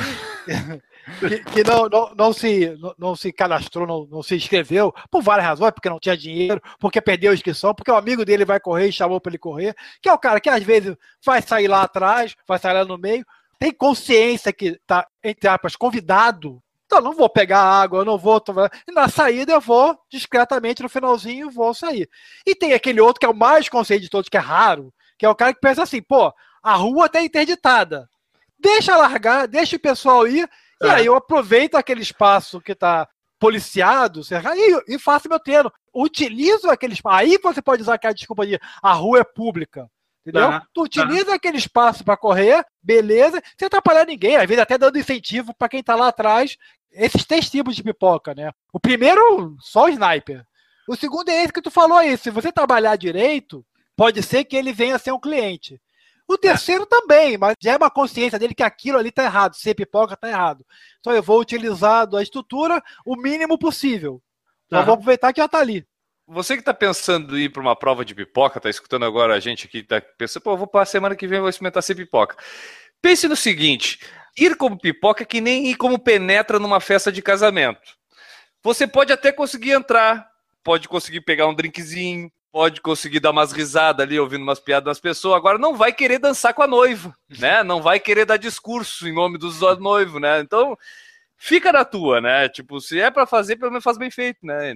É, é, é mas é melhor uma, não fazer. Uma, é uma tentativa até desse, desse kit mais barato, porque algumas pessoas dessas reclamam, né? Tipo, ah, mas a inscrição é muito cara, só para correr e tal. Vamos ver, a gente vai tentar fazer isso pro uhum. ano que vem. Um, um lote, se ele for, se for bem aceito, né? Se tiver uma saída boa, talvez a gente até amplie para uma segunda prova, enfim. É, é uma tentativa de fazer algum, algo diferente, né? E, e, talvez seja um dos motivos que as pessoas fazem isso para alguma dessas parcelas, né? Algum desses grupos aí que o, que o Newton falou, né? Não, é, eu, vou te dizer, eu, vou, eu vou te dar a má notícia que a gente até é, o Maurício Geronasso que não está aqui com a gente, mas Isso já que eu ia falar. Pra gente, tem uma prova em Curitiba, gratuita, promovida pela prefeitura, circuito da prefeitura, com 3 mil inscrições, feita pela internet e tem pipoca. Prova gratuita com pipoca. É. é que nem, vai ser que nem a da Emosca aqui, né? Que eu acho que é 1.500 vagas, era gratuita era 1.500 vagas, 750 foram retirar o kit. Na corrida estava chovendo no dia, acho que foram umas 300. Era gratuito. então, é, ninguém vai. É isso aí. Vai, tá chovendo. É. Mudando de assunto, Enio, vai lá. Agora eu quero que tu pergunte sobre a ferição, Enio, porque tu é o cara do Data Enio. Como o Guilherme mencionou, a gente falou de pipoca, daí falar um pouquinho da ferição de distância, porque tem muito corredor. Tá, não tem muito. Tem eu. Tem é, o Enio, o Enio, é, o Enio. Isso. Mas alguns corredores se importam bastante com a distância, não vão só pelo kit, sabe? E qual que é a preocupação de vocês aí em medir? Vocês procuram aferir com aquelas bicicletas, a ferição é, oficial, usa GPS, como é que vocês fazem? Porque é uma decepção muito grande para um corredor como eu, correr uma prova de 10 km e dar 9,900. Isso acaba com o domingo. Olha, eu vou te falar que a preocupação, a nossa preocupação é até maior do que a tua. Nossa preocupação é que dê exatamente a distância. A gente mede desde o processo inicial via Google, que ele é uma ferramenta espetacular que auxilia bastante, e aí esses pontos a gente leva para a rua para daí fazer a medição, seja com rodinha de medição, junto com GPS, e aí sim a, a, a oficial com o Clay Jones, que é o, aquele contadorzinho de pontos que vai na, que vai na roda da bicicleta. Então a gente faz, a gente faz todas as medições possíveis. Às vezes acontece, é raro, mas é, na hora de montar o percurso por algum motivo ou outro, é deslocado ou não fez exatamente no ponto aquele retorno, enfim. Mas normalmente nas minhas provas a gente, a gente tem um, um zelo muito grande por isso e a gente marca, vai com bastante antecedência, marca no chão onde são os pontos para não ter erro nenhum. Tanto de quilometragem quanto de retorno, ponto da chegada. É por isso que na tá. maioria das provas a gente consegue acertar, né? Porque a gente Sim fez várias. Mas quando, quando né? o, o, a distância dá uma diferença ali de uns 400 metros, é porque o organizador não tomou cuidado? Ou é porque o cara tem algum motivo para ter feito isso? Olha, 10, 15, 20, até 50 metros eu ainda acho aceitável em razão de alguma coisa assim, tipo, já teve prova em track and field mesmo que a gente fez que por algum motivo a gente teve que deslocar o pórtico depois de já ter feito toda a marcação, deslocar o pórtico 15 Sim. metros para frente, porque ia ter uma saída de um carro em tal horário e tal. E aí sim, aí isso vai influenciar, vai influenciar em 15, 20, 40 metros no resultado final. Agora 400 não, 400 é é imprudência, 400 é falta de algum algum dos processos de medição. enfim, achismo, Digamos né? que ele ficou só no Google. Ele chegou, ah, vou É, medir pelo. Google. É. Ah, dá mais ou menos aqui. Né? Aí ele entra no. muda pro Google Earth, bota no satélite. Não, aqui tem uma árvore aqui. Bota nessa árvore aqui. é importantíssimo esse processo de medição física. Pegar uma rodinha de medição ou pegar o Clay Jones e ir rodar no percurso para marcar exatamente. E, inclusive, não é nem feita de primeira. Tem que fazer vários cálculos antes, e aí tu roda uma vez, e aí às vezes tu tem que fazer ajuste, né? Tem que rodar mais uma vez para fazer ajuste. Então não é um processo simples, né? Faz aqui, traça no Google Map, Google Earth, traçou, beleza, tá feito. Então é, é, é, um, é uma das coisas que é uma das atribuições de quem faz prova, né? É entregar a distância correta, né? As datas dos calendários, como é que vocês definem essas datas? Como é que vocês fazem para não coincidir com outros eventos? E daí falar um pouquinho desses eventos que a gente vai ter em Santa Catarina ano que vem, que já estão confirmados, que é o 15K Floripa, o Costa da Serra Trail Run, 15K São José e a Maratona Internacional de Floripa lá em agosto. Já tem data? Todas elas vão acontecer? A nossa intenção é que sim, né? Correndo atrás para sim. O cara quer derrubar o organizador, olha só. Não, inclusive já estão, já estão, a gente já fez pedido, é, a liberação da prefeitura, já estão oficializadas, né? E agora é o processo de abertura de inscrição e correr atrás realmente de patrocínio, né? Mas elas vão, vão acontecer.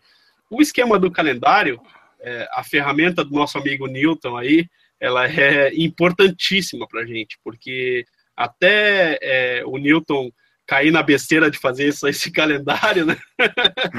era muito complicado ainda é, né? O Newton agora está expandindo, né? Está expandindo para o Brasil aí, que vai facilitar bastante, mas já aqui em Santa Catarina já, já facilitou bastante. O que, que a gente faz? A gente tenta colocar as provas em períodos que não, que não choquem com outras provas, independente, às vezes, do segmento. É uma prova de corrida de rua, eu vou fazer corrida de montanha, mas a gente sabe que no final das contas é, os públicos são parecidos ou às vezes até o mesmo, né? Então a nossa intenção sempre é não chocar é fazer, tipo, já tem provas que chamam muito público, é interessante não chocar com essas e nem com outras menores. Mas a gente sabe também que o ano tem 52 finais de semana, tira desses aí uma quantidade de feriados, de datas cívicas e, enfim, que não podem ser, tira isso eleição, não sei o quê, sobram aí, vai, 40 finais de semana, e a gente tem um calendário com. Hoje, Santa Catarina tem quantas provas, Newton, por ano? Tem umas seis pro final de semana. Então, nós estamos falando de uma, umas 200, 250 provas no ano, em Santa Catarina, né? E se for levar em consideração que a maioria das provas acontece mais aqui pro Vale e Litoral, então é uma concentração muito grande, né? A gente estava falando antes ali, esse ano, 2016, eu marquei a prova do, do K21 Costa da Serra, eu marquei a prova em janeiro, se eu não me engano, que eu lancei a prova. Na data do dia 15, não tinha nenhuma prova. E ao longo do tempo, entre janeiro e a realização da minha prova, apareceram mais cinco provas na mesma data, aqui pela região litoral. Enfim, não era exatamente no mesmo local, mas com certeza tirou 10 pessoas aqui, 20 ali, uma outra prova levou mais 100, e acaba todo mundo concorrendo com todo mundo. Então, é complicado é, o acúmulo de provas. Né? Então, tem que fazer uma ginástica aí, tem que olhar esse calendário, tem que estudar bem, ver as lacunas, aonde consegue encaixar para poder encaixar a prova mas inevitavelmente pode aparecer uma surpresa no meio do caminho, né? Enfim, a gente tenta desviar bastante das majors, né? As maratonas e meias grandes do Brasil, as provas é. importantes aqui, como Volta à Ilha, até porque muitas vezes a gente está falando de. E, e, outro, e não só de corrida, né? A gente tem, tem que analisar o calendário como um todo, porque a gente já teve problemas com festa cívica, com a festa da paróquia, não sei o quê. A gente já teve problemas com. E aí tem que olhar outros calendários também, calendário de triatlon, calendário de outras modalidades, de ciclismo, porque tudo utiliza, no final das contas, utiliza a mesma via, a mesma polícia, e o processo também de entrada de uma, o fluxo dentro de uma prefeitura às vezes é complicado. E tu só vai descobrir eventos que são conflitantes no mesmo local, no mesmo dia, no mesmo horário, na ponta do processo que é a polícia militar. Né? Já, já fui chamado pela polícia uma vez, e aí o cara estava lá com dois ofícios, um meu, da minha prova, e o outro de uma parada, uma caminhada, alguma coisa que ia ter. E aí o cara falou assim, ó, pessoa responsável na PM na época, o teu vai acontecer porque o teu ofício entrou primeiro na prefeitura. Mas ele ia ter que dar a má notícia para outra pessoa, outro organizador. Porque o meu, provavelmente, eu entrei pelo esporte, e ele tramitou pelo esporte, né? E o outro entrou pelo turismo, de repente. Então, assim, é, e eles só foram se chocar no final. Então, é, os processos dentro de prefeitura são ruins também. E tirando o fato também de que tem pessoas que não estão nem aí para processo e lançam provas e a gente já teve casos, a gente estava comentando antes de uma pessoa que lançou 12 provas num ano e não executou nenhuma, né? Ou executou uma, duas. E ela marcou a prova e, e com certeza outros organizadores não conseguiram marcar naquela data porque ele simplesmente marcou a revelia, né? Uma irresponsabilidade de marcar, né? Sem ter um documento, pelo menos de entrada na, na prefeitura, sabe? Essa responsabilidade, né? Na hora de marcar, soltar porque as pessoas já estão me ligando, né? Já estão mandando mensagem perguntando, vai ter mesmo? Porque as pessoas têm um certo receio, né? Porque acontece muito isso, né? Tu lança e as pessoas ficam com receio se vai acontecer, não, porque a prática do mercado é essa, lança a prova e cancela a prova, lança, inclusive provas com inscrição aberta já realizadas, né, com inscrição realizada. É o que mais tem, eu, antes, eu tô cansado, não é que, não, em Santa Catarina até que tem pouco, mas fora, eu, normalmente no domingo eu lanço um calendário das corridas da próxima semana, próximo final de semana em todos os estados grandes. E toda semana tem alguém falando assim: ó, oh, a tal corrida foi cancelada. Pô, a corrida vai ser semana que vem, cara. Anderson, eu quero dar uma repassada então rapidinho aqui nas provas que a T-Sports tem programada aí para 2017. Tem o 15K Floripa dia 26 de março, Costa da Serra Trail Run dia 7 de maio, 15K São José 9 de julho e a Maratona Internacional de Floripa, dia 27 de agosto. Eu tenho duas perguntinhas para te fazer aqui, cara. Da onde veio a ideia de colocar provas de 15 quilômetros, que eu achei muito boa ideia, e a Maratona Internacional de Floripa, cara, que não aconteceu nesse ano de 2016, muita gente estava até treinando para a prova, que não existiu. Eu quero saber como é que caiu no teu colo e, e como vai ser realizar essa prova de volta agora ao calendário, né? Então, a prova de 15K a gente pensou em algo que fosse diferente, uma distância diferente. A gente até tinha pensado em milhas, né? 10 milhas, enfim. Mas eu resolvi, achei que por bem, até porque tem gente que nem sabe qual é a distância da milha, fixar em 15K. E 15K nos dá a possibilidade de trabalhar o revezamento, né? Essa prova ela vai poder ser feita em solo, dupla ou trio. Então, o trio, obviamente, cada um vai correr 5, o solo vai correr 15 e a dupla vai correr 7,5. Né? É algo para início de calendário, né? É uma prova interessante, mas é, é uma distância um pouco diferente, o cara que não está querendo correr o 21, mas está saturado do 10, mas também para possibilitar esse esquema do revezamento, né? Fazer uma coisa diferente aí e mudar. A gente vive legal, também legal. de inovações, né? Com relação ao Costa da Serra, como eu tinha falado, esse ano a gente, ela foi realizada como K21, é, foi uma prova muito bacana e esse ano que vem a gente vai, vai ampliar a prova, não vai ser mais K21, mas ela vai ser uma prova independente, uma prova nossa, que ela também vai ter, a gente focou, vai firmar agora, até por questões contratuais que a gente não pode ser exatamente igual, né? A gente tem um, questões jurídicas, né, que eu não posso repetir no mesmo local, mesmo percurso, mesmas distâncias. Nós vamos fazer em 2017 7, 14 e 21. Corrida de trilha, 7 km, 14 km e 21 km. Também com as características local, vocês correram lá, não sei se vocês vão chegar a correr o 21, né? Não, eu corri os 6 quilômetros. Recorrer tá. 10. Então, a gente vai mudar as trilhas, né? Vamos fazer, vamos procurar agora possibilidades mais interessantes lá no local. Essa prova, na verdade, ela vai estar dentro de um contexto de final de semana esportivo. O sábado vai ser focado em mountain bike, então a gente vai fazer eventos de mountain bike, desde eventos kids a distâncias de cross, né, de cross country, um circuito de possivelmente de 12 quilômetros, e aí vai variar a quantidade de voltas. E o domingo vai ser focado no trail run. Então, a possibilidade até da pessoa se inscrever, se gosta de mountain bike e quer correr as duas provas, pode participar das duas, vai ter um combo para isso, enfim. A gente quer focar ou fazer um evento que seja multiesportivo no local, né? E também com prova kids, que a gente vê muito interessante esse, esse movimento e a gente vê que poucas pessoas exploram de maneira adequada ou outras nem exploram o evento kids, né? Que o evento kids ele é preparando a futura geração do teu negócio, né? eu estou preparando futuros clientes, né? Além de ser muito interessante para a criança participar, né? Que muitas vezes a criança só vai como espectador ali, né? Só participar porque o pai ou a mãe correndo e aí está lá participando, mas não tem uma e às vezes sente uma vontade de participar efetivamente, né? Então a gente vê esses eventos familiares muito interessantes, tem um potencial de crescimento no mercado e a gente querendo ou não está criando essa questão das crianças gostarem do esporte e serem futuros esportistas, né? Que é interessante. E com relação à maratona, esse ano a realizadora anterior não, não realizou, a gente preferiu não, não atravessar, até porque a gente estava em contato com ela e ela estava com uma indefinição ainda se realizaria ou não, então não valia a pena entrar no mercado, e aí decidimos por não entrar e deixar esfriar, né? Não vai acontecer, ela não vai realizar, então, digamos, ela não realizando esse ano, oficialmente ela não vai realizar, né? Ou uhum. estaria aberto a qualquer empresa pegar, certo? Uhum. A maratona, assim como a meia maratona, ela não tem um dono. O dono a gente entende como sendo a cidade. A história da meia maratona e a história da maratona são assim. Né? Então, uma empresa se credencia, ela vai lá no órgão esportivo e fala: Eu tenho interesse em fazer. Vocês me dão a liberação para fazer?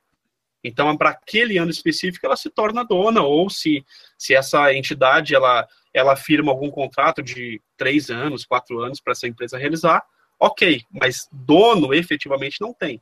Tanto é que a meia maratona da O2 veio para cá e se instalou e está aí, né? Está realizando. Então, assim, a prova, meia maratona, não existe um dono, né? Existe aquele realizador daquele ano. E a gente vai realizar no que vem. A gente pediu a liberação e foi acatada, né? Então, ano que vem a gente vai realizar a maratona, mas a gente quer trazer a mesma qualidade que teve nos últimos anos e fazer uma prova muito bacana. É possível também que a gente coloque o revezamento. Então, vamos incluir a prova do 21, uma possibilidade de revezamento eu vejo que tem essa, essa, essa carência. Aí é legal. É, a gente até tentou, há um tempo atrás, introduzir em outras provas que a gente tocou, provas de maratona, e a gente via muita gente até se inscrever e correr só 21. Porque a pessoa não estava uhum. ainda para correr maratona e ela se inscrevia normal e corria 21, chegava no 21 ela parava, ou ela começava no 21. Foi uma percepção que a gente teve trabalhando em vários lugares e, e via essa, essa necessidade, né? Então, é possível que a gente já lance agora ela com revezamento também, né? Aí a pessoa se inscreve, faz o 21 em dupla. A gente vai estudar o mecanismo correto para isso, mas vamos ver agora. É, é, possível que a gente faça isso. Essa maratona já tem percurso definido? É o mesmo percurso da maratona que já tinha aqui em Florianópolis? É, exatamente. Aqui a gente tem uma. Apesar da ilha ter vários caminhos, assim, mas a gente tem uma restrição muito grande de utilização de vias a gente fica restrito a Beira-Mar e Beira-Mar Sul, né, Via Expressa Sul e deu. Acabou, não é, é isso. Qualquer possibilidade de tentar mudar, de tentar pegar uma via do centro da cidade, isso é vetado na hora, no mesmo momento pela polícia, porque isso demanda uma, um efetivo muito maior. Né? Então, uhum. agora, pega aí, se a gente fechar a Beira-Mar, eu consigo fechar a Beira-Mar inteira colocando duas, três viaturas em pontos estratégicos e deu entendeu? Uhum. Agora, tu pensa em fechar a Mauro Ramos para uma prova. Uh, a quantidade. A que seria muito bacana, né, de ter uma prova ali. Mas a quantidade de prédios, a quantidade de ruas, a quantidade de possibilidades de carro interferir no, no percurso é muito grande. É um exercício que o pessoal de balneário faz, e é um exercício árduo que eles fazem lá, mas já há um entendimento da população daquela localidade das provas que acontecem na beira-mar. E acontece muita prova, prova de triatlo, então mas só que imagina, são não sei quantos prédios, a possibilidade de alguém sair de carro é muito grande, então tem que ter um cuidado muito grande com isso. E aqui na Beira-Mar é fácil, a Beira-Mar Continental também, né? Tu fecha em dois, três pontos, acabou, ela tá totalmente segura. E é o que a gente sempre busca no percurso, é a segurança. Segurança, primeiro item, a segurança. A gente acaba ficando restrito a esse espaço, né? Que é a beira-mar. É, e, e não tem muito que fugir disso. Agora nós vamos ler aqui algumas perguntas que chegaram do pessoal do YouTube para o Anderson responder. O Josias Pereira e o Marcos Roberto da Cruz perguntaram dos pipocas, que ele já respondeu. Qual era a influência deles e como é que fazia para fazer por causa deles, já foi respondido. A Renata Mendes também comentou dos pipocas. O Fernando Santos pergunta assim, ó. Vi uma reportagem outro dia no Esporte Espetacular em que um vendedor de coco era um corredor que não tinha condições de pagar a inscrição. Os organizadores pensam nessas pessoas? Existe um pensamento filantrópico na organização de eventos de corrida?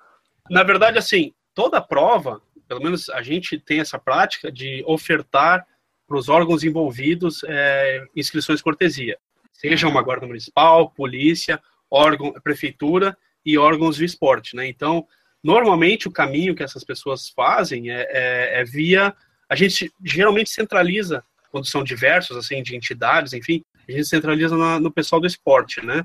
Então a gente oferta lá uma quantidade e esses pedidos vão chegando para eles e eles nos enviam a lista e essas cortesias são dadas. Então a gente centraliza basicamente nos, nos órgãos de segurança que está apoiando o evento, seja a polícia, seja a guarda, e os restantes, na, os da prefeitura em geral, na, no setor de esportes. Então, se alguém tem necessidade ou tem interesse, ou não tem condições de pagar e quer participar de uma prova específica, procura o órgão, o órgão municipal de esporte da cidade, que com certeza eles vão ter inscrições para ofertar. Tá? Isso aí é uma, é uma prática, é, uma, é meio que uma, é uma, uma via de mão dupla, né? Esses órgãos, Sim. eles ajudam a liberar né, o processo interno dentro da prefeitura, e obviamente a gente tem que dispor para eles uma, uma certa quantidade de inscrições para eles também trabalharem o seu público, né? Seja funcionário, seja alguém da comunidade, porque a prova também ela está inserida num contexto da cidade, né? Ela uhum. tem que ser uma prova da cidade, ela tem essa característica. Nas minhas provas, pelo menos, é isso. É, é o caminho tem que ser o órgão municipal. Eles com certeza vão entrar em contato com a gente e a gente vai liberar. A Renata pergunta o seguinte: é, nos Estados Unidos, algumas corridas dão desconto ou até entrada grátis para voluntários. Por exemplo, se você se voluntaria para dar água esse ano, você ganha a inscrição para a corrida do ano que vem. O que você acha disso? Olha, eu vou te falar que a prática do voluntário, e eu já trabalho com. A gente começou um trabalho muito bom com isso em, desde 2000 e, 2001 no Ironman, é, essa, essa prática do voluntariado em provas. E durante muito tempo funcionou muito bem, até porque o, Iron é uma prova que ela, ela atrai bastante, né? Mas voluntária para corrida hoje não existe. Seria bem interessante, não, não, não faria oposição nenhuma se alguém quiser trabalhar dessa maneira, fizer uma oferta dessa maneira. Mas não é a prática mais. Se hoje eu abrir uma chamada para voluntários em prova, eu não vou conseguir ninguém. Porque é. a prática hoje é só remunerada. E a gente é um custo alto, é um dos custos altos da prova, é equipe, né, pessoal? E sem isso a gente não faz, sem pessoas não faz. Não adianta ter cone fechando a rua se não tiver uma pessoa lá para orientar o trânsito, informar. Se ela quiser procurar e ser uhum. voluntária para participar e ganhar a inscrição no ano que vem, eu não me oponho, mas vai ser é raro. Olha, a única prova que eu sei ainda que tem isso, que tem voluntariado, ainda é o Iron, ainda é o Iron Man, mas com uma certa dificuldade aí já hoje, né? Hoje com bastante dificuldade até. É, o, Iron, pessoas... o Iron voluntariado hoje é que nem eu fiz, que era para educação física para tu conseguir horas, né? É, e mesmo assim, ainda as pessoas já estão, né? Elas sabem que tem funções remuneradas e sabem que outras provas pagam, então já estão meio que escapando, né? É isso, voluntário pelo voluntário, pela vontade de voluntariar, nos Estados Unidos realmente é muito grande, né? Por isso que a gente vê lá em provas lá fora, muitas senhoras, é, é, aposentados, porque eles têm essa vontade de ajudar. Então, eles participam de provas. Lá, o staff é muito mais. A faixa etária do staff lá fora é muito maior do que a do aqui no Brasil. Aqui no Brasil é gurizada, é, é gurizada, é jovem, né? E nos Estados Unidos é muito mais, muito mais idosos. Mas mesmo assim existe uma, uma troquinha, porque, por exemplo, quem voluntaria na Maratona de Nova York tem a facilidade de acesso para a inscrição da maratona do ano que vem, né? É, tem essas moedinhas de troca, né? Dejaldir Santiago perguntou assim: o valor que é cobrado pelo governo municipal para liberar a corrida de trilha é o mesmo que no asfalto? Não, até porque corrida de trilha, estou falando do meu caso, né, específico, uhum. minha prova. Eu só passo por o terreno que eu utilizo é só particular. Eu não utilizo nenhum terreno público. Né? As propriedades, ah, tá. propriedades são todas particulares, então a gente tem que falar com meia dúzia de pessoas para liberar a passagem por dentro das suas, das suas propriedades. Né? Propriedade. Né? É, eu não sei te dizer, no caso de, daqui de Floripa, é, eu nunca fiz prova de trilha aqui, já trabalhei organizando, mas não essa parte para saber se há uma, uma cobrança. Acredito que não. Acredito que a liberação a liberação da prova é uma liberação normal, até porque as taxas de prefeitura não são altas, tá? As taxas de prefeitura são bem baixas até. E isso até é, uma, é um questionamento que eu já fiz várias vezes para os envolvidos dentro desse processo de, de provas na, na prefeitura, provas e eventos, né? Que deveria ser cobrado maior, um valor maior para a pessoa liberar um evento na prefeitura, porque também, assim como acontece com o Newton de graça lá, alguém vai lá e manda uma lista para ele e ele publica, sem cobrar nada, na prefeitura cobra-se 40 pila, 50 pila. Então o cara vai lá e registra cinco, seis provas e de repente não faz essas provas. Desse lado de cá, a pessoa teria um pouco mais de zelo na hora de soltar a prova se ela já tivesse né, registrado por mil reais uma prova na prefeitura. E aí uhum. até poderia ser uma fonte de receita maior para a prefeitura, né? E aí poderia investir no fluxo que é terrível dentro, né? No fluxograma, né? No, no fluxo de um, de um processo dentro da, da prefeitura mas é, é muito barato. O que torna caro são permits e homologações da federação, parte de, de trânsito, né, segurança de trânsito também tem um valor elevado. Eu acho até barato o valor homem-hora da polícia, eu acho muito baixo, perto do que eles deveriam, do que deveria ser remunerado, né? Mas no, no, no valor total da prova ele, ele sai um valor alto. Mas o valor da prefeitura em si é, é muito barato. Por isso que às vezes as pessoas marcam, conseguem a liberação e não realizam. O Gilson Senna falou assim: ó, se o organizador fizer tudo errado, ele fica famoso. É, o organizador passa batida é aquele que faz o evento certinho, né? A pessoa só vai notar o organizador se der muita coisa errada. Se der certo, beleza, né? Ninguém vai, vai notar muito. E nessa linha, a Renata pergunta assim: ó. Vocês já foram processados? Não que a culpa seja de vocês. Por exemplo, eu uma vez comi protetor solar, comi sabão, etc. Mas já foram processados de alguma forma? ah, isso explica muita coisa, Renato. é, eu não, eu não vejo, com relação a essa, essa última pergunta dela, do processo, né? Não tem muito, muito o que um corredor processar em razão de, de que a gente sempre tentou e conseguiu entregar tudo que a gente prometeu, né? Então, uhum. tudo que está acertado na compra da inscrição. Então, tem os termos, né? E a gente sempre entregou tudo, né? A gente caberia um processo se tu não entrega algo, né? Mas também acho que às vezes não se entrega algo em razão de algum fenômeno, tipo, a corrida de trilha acontece muito em razão de algum fenômeno natural, né? Tá sujeito a isso, mas também não caberia processo porque tá dentro do regulamento, né? Que a pessoa aceitou, dizendo que é passível de, de alteração em função de intempéries, né? É que o organizador é que nem juiz de futebol. Só nota ele se fizer bobagem. Exatamente, era esse exemplo que eu ia dar. É, a gente quer sempre sair como juiz de futebol o bom, né? Aquele que não é notado. Se a experiência foi excelente para o atleta e ele cruzou a linha de chegada, foi maravilhoso, e ele postar que ele está feliz com aquilo, para a gente é a nossa realização. O evento ele dando certo do início ao fim, sem, sem problemas, para a gente tá legal. Não, não precisa que, que seja exaltado na internet, pô, a melhor organizadora. Não, para a gente, se a gente fizer a nossa parte, tá ótimo. Se fizer bem feita a nossa parte e, e o cara cruzar a linha de chegada feliz, é, é, o que a gente quer. É fazer uma baita entrega, é a melhor entrega possível. Essa é a nossa realização. Post na internet, comentando, enfim. Claro que é legal, né? Todo mundo gosta de uma massagenzinha no ego, mas o que interessa é, é no final da prova a gente fazer nossa juntar nossos coordenadores, enfim, cada um relatar que foi tudo da melhor maneira possível como foi projetado. O Eduardo Hanada, nosso amigo corredor japonês voador, Pergunta assim: o que, que tu acha da atualmente sobre premiação em dinheiro? Vale a pena? Atrai mais corredores ou atrai mais elite? Olha, eu acho que provas do tipo das minhas provas, nenhuma eu vou colocar, até porque a gente está falando de 99% são amadores. Eu, por filosofia, não acho que amador tem que receber dinheiro. Porque isso gera algo nas pessoas muito complicado, né? Que é uma competição desleal, enfim eu posso converter isso, eu converto isso em tênis, eu converto isso em produto, mas dinheiro, não. Dinheiro só para provas, eu acho que a maratona, com certeza a gente vai ter que colocar, na real, né? É uma praxe até para atrair esses. Mas aí é uma elite muito segmentada, né? Não é algo que, que a gente vai abrir também para as categorias. Prefiro muito mais converter isso em produtos do que em dinheiro. O dinheiro te gera processos dentro de uma prova que tu tem que tomar, né? Dependendo do valor, tu tem que ter antidoping, e aí tu tem reclamação, é, é...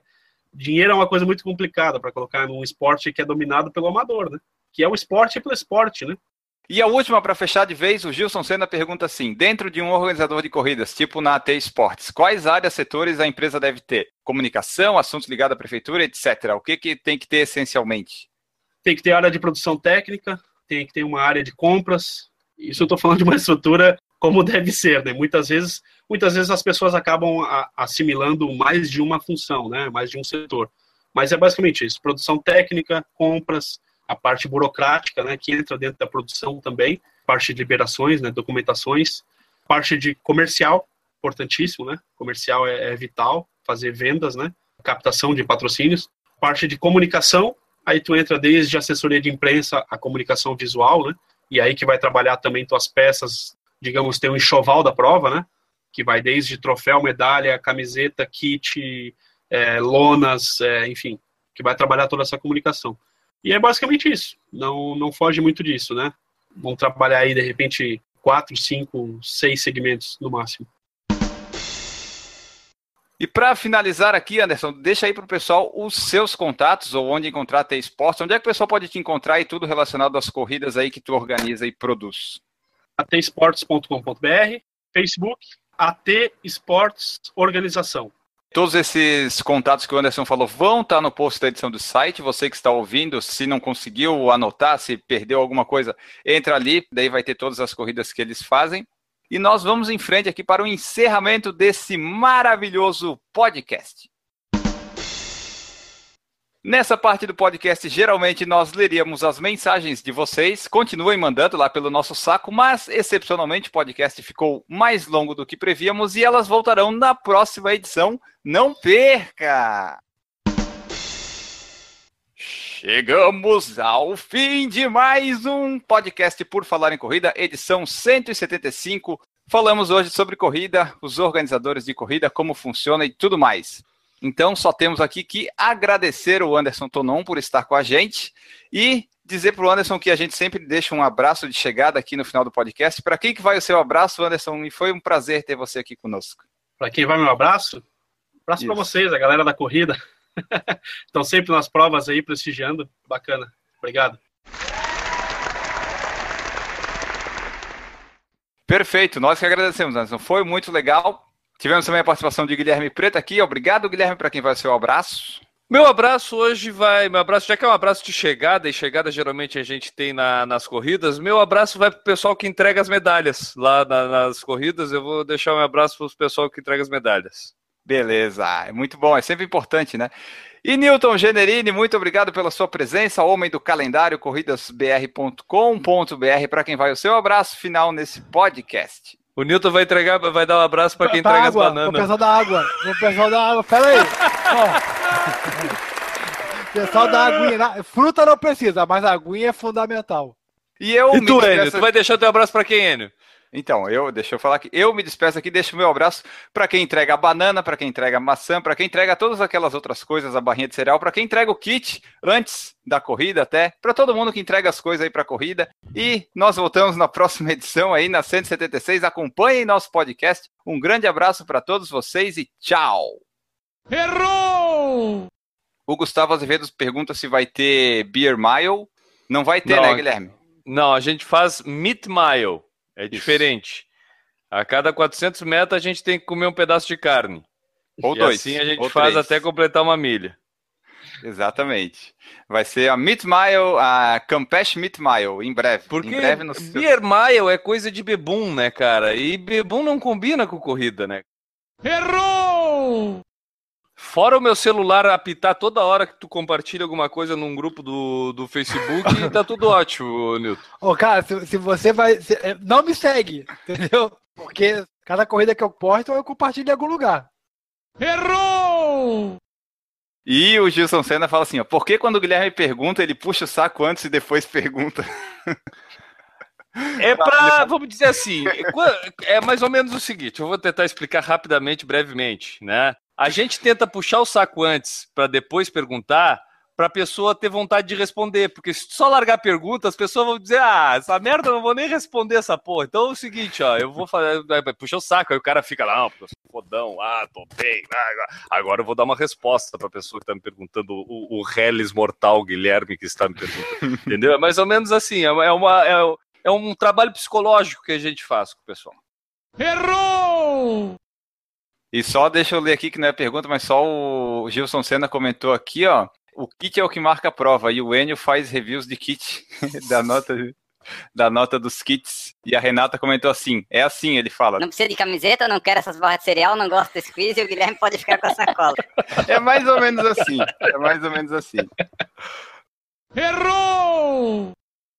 Não, agora que a gente já falou do. O que, que, o que, que a gente falou agora?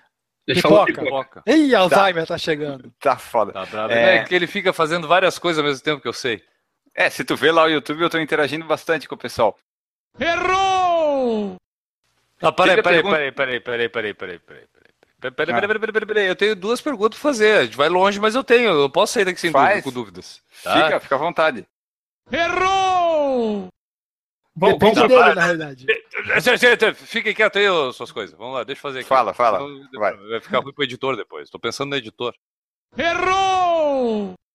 Vamos lá, YouTube, que hoje o pessoal participou bastante. Chegamos a pico de 22 espectadores. Ou é o feriado ou é o Anderson. Ou é os dois juntos. É. Errou! Tem som? Não. Sonoplatia? Não. Peraí, peraí. Tava vendo o Instagram aqui.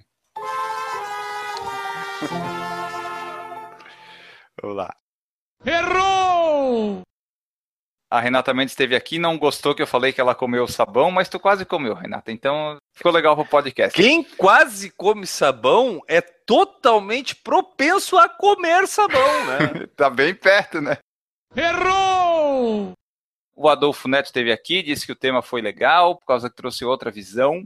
O Léo Oliveira, de Goiânia, também esteve aqui. Não, o programa que trouxe outra visão foi o Sexto Sentido. O programa é 171. E galera, pra todo mundo, um beijo na bunda e até segunda. Beijo do gordo! Um beijo do gordo. Uau!